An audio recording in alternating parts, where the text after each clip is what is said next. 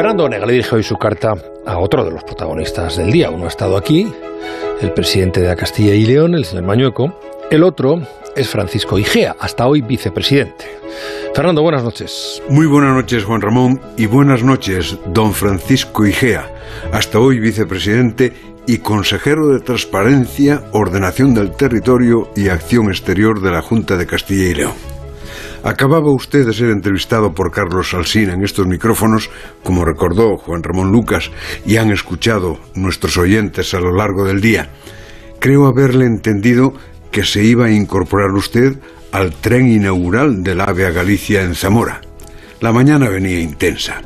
Alsina le despidió y casi no había colgado el teléfono cuando llegó el tuit de Mañueco. Les había cesado a usted y a los consejeros de Ciudadanos y convocaba elecciones para el 13 de febrero. Con razón decía Alsina que era la primera vez que saludaba a alguien como vicepresidente y lo despedía como ex vicepresidente. La crueldad de la política, Igea, y en su caso, el homérico cabreo. Habló de absoluto despropósito, arremetió contra Mañueco, no le parecía hombre de bien, y no fue porque lo hubiera cesado, fue porque se enteró por la radio, fue porque detectó nocturnidad y alevosía, fue porque usted era consejero de transparencia y lo que menos hubo con usted fue transparencia, ironías de la vida pública.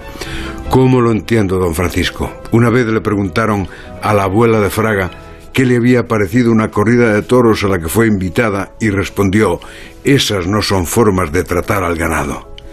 Estas no son formas tampoco de tratar al ganado político.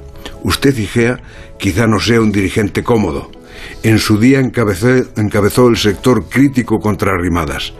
Como buen hombre de centro, seguro que se lleva bien con los socialistas y vaya usted a saber si alguien lo interpretó como conspiración después de lo ocurrido en Murcia. Lo cierto, Igea, es que las elecciones en Castilla y León eran algo que estaba en la agenda de lo posible.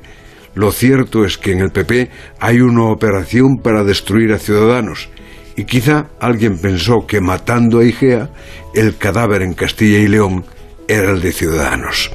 Respecto su cabreo, don Francisco, elogio su voluntad de mandar a hacer puñetas la política y volver de médico al hospital de Palencia. Despido al político Igea. Doy la bienvenida al doctor Igea con esta anotación. Hay cosas que ni un especialista en aparato digestivo como usted es capaz de digerir. La brújula.